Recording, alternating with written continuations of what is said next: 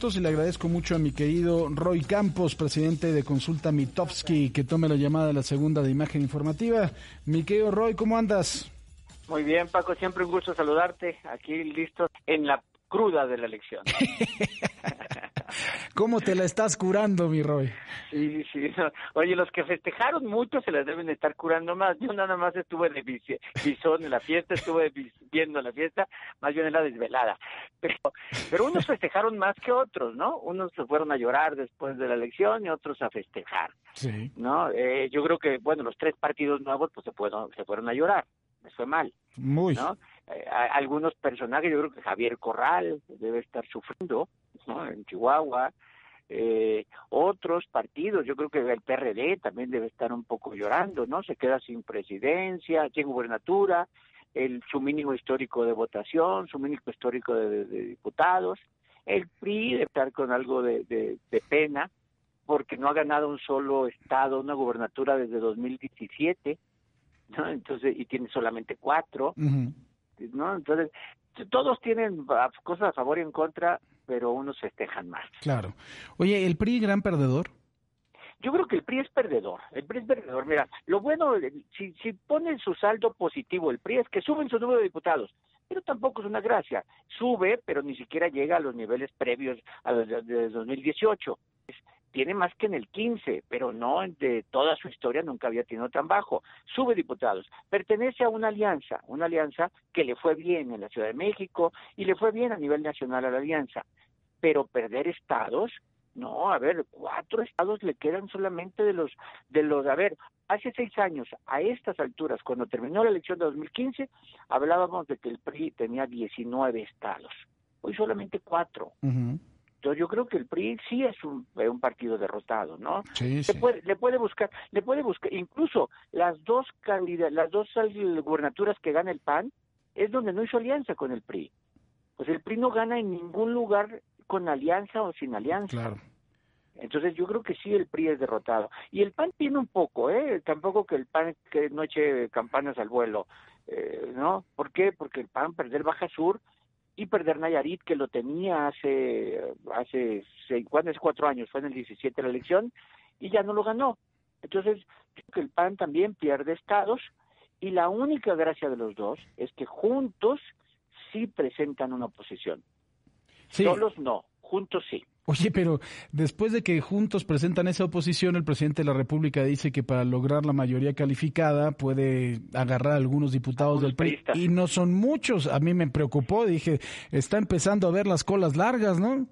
Oye, son no son muchos, depende de cuándo lo haga, ¿eh? Si lo hace hoy, puede que no sean muchos. Si se espera hasta el primero de septiembre, van a ser muchos, ¿eh? Porque hoy, de alguna manera, para tener mayoría calificada, pues a lo mejor le bastan unos cinco o seis pero pero si se espera a septiembre le van a valer 50. Entonces ya, como que no son tan poquitos. Claro. Entonces, eh, eso es lo que hizo el presidente para aprobar durante su primer trienio para aprobar las reformas, mm. convencer a panistas o a priistas. Si no, no lo hubiera podido hacer. ¿eh? No, no hay que recordar que el Senado no tiene mayoría calificada. ¿Y cómo ha sacado las reformas? Con votos del PAN o votos del PRI sí ha tenido que hacerlo antes, dice, pues lo sigo haciendo. Claro. Oye, Roy, la Ciudad de México, un resultado por demás inesperado. Yo, en un análisis tranquilo, es evidente que el presidente lo diga que no afectó lo de la línea 12. Es un trancazo impresionante porque además de todo no tenemos un culpable. No se dijo si es Marcelo Ebrard el que la construyó mal, si la mantuvo mal Miguel Ángel Mancera o si la señora Serranía con la falta de nombrar a un director de mantenimiento hasta el día 29 de mayo, cuatro días antes de este accidente o de esta tragedia. Este, pues bueno, creo que es evidente que ahí hay una falla. Pero por el otro lado, el claroscuro, me parece que la gestión de Claudia Sheinbaum en contra incluso de la propia gestión de Gatel fue muy buena porque puso y, además de todo estableció el rasero de hacer pruebas y pruebas y más pruebas y estos kioscos, mega kioscos de la salud y creo que así pudo revertir lo que estaba sucediendo en la Ciudad de México. Entonces no me parece que hubiera sido una gestión mala en general, pero no me explico, tú eres el que le sabes a esto. Mira, yo coincido contigo, yo no le veo que esto sea un castigo a Claudia Sheinbaum. O sea, porque Claudia Sheinbaum, al final de cuentas, no es cierto que no ha estado cercanos. Yo creo que el, reclamo que hace el presidente de que... no, Claudia Sheinbaum sí ha estado cercano, ha estado solucionando problemas. Lo tú hablas del coronavirus, pero también, o sea, con muchas medidas. Yo creo que el castigado en la Ciudad de México es López Obrador. O sea, la campaña que hizo la Alianza en la Ciudad de México es no le demos a López Obrador el poder y entonces yo creo que es más un castigo a López Obrador. ¿De qué clase? Creo que López Obrador hace mal en llamarle clases medias, porque aún en esas delegaciones no hay predominancia de clase media, la clase baja es predominante en el país. Entonces, es más bien, más que clase media, clase crítica. Sea, es una población crítica y la Ciudad de México es una población crítica. Y vemos, a ver, los ciclistas, los ciclistas hacen manifestaciones cada 15 días. ¿Qué de ahí hay un voto a favor de Morena? Yo creo que no tanto. Las, las feministas, los padres con cáncer, los desaparecidos, la violencia. O sea, la Ciudad de México es el centro de la del combate al gobierno, de la crítica.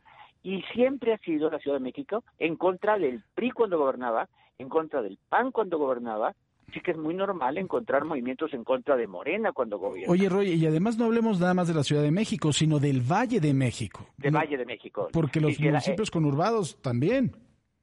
Sí, también, también. Los conurbados del poniente, digamos, ¿no? Los que, los que antes eran corredor azul y que ahora no, ahora son corredor eh, pues de, la Alianza. Pues la verdad es que fue un resultado. En el, en el 18 de López Obrador era un voto de cambio, era un voto que la gente quería cambio. Tan es así que entre la población escolarizada más porcentaje tuvo López Obrador. Pues era un voto que quería cambio. Se parecía más a un voto panista. Era un voto tradicionalmente entre más escolaridad tienes más apoyo. Era un voto así.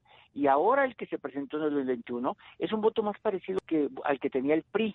Claro. Entre más escolaridad, más te rechazo, y entre más programas sociales recibo, menos te, menos te rechazo. O sea, y entonces se parece la conurbación, esto que hablas de la Ciudad de México, al voto que había un poco entre PRI para Morena, ¿no? El oriente más cargado hacia el, y el poniente más hacia azul. Eh, no hay que recordar el Whisky Luca, Naucal, Pantla, Miguel Hidalgo, eran más azules. Claro. Mi Roy, nos va a contar a cortar la computadora con Stal, esto lo más sabroso, pero te mando un fuerte abrazo, como siempre, es un gusto platicar contigo. Igualmente, Paco, un abrazo. Gracias, Roy Campos, presidente de Consulta Mitofsky.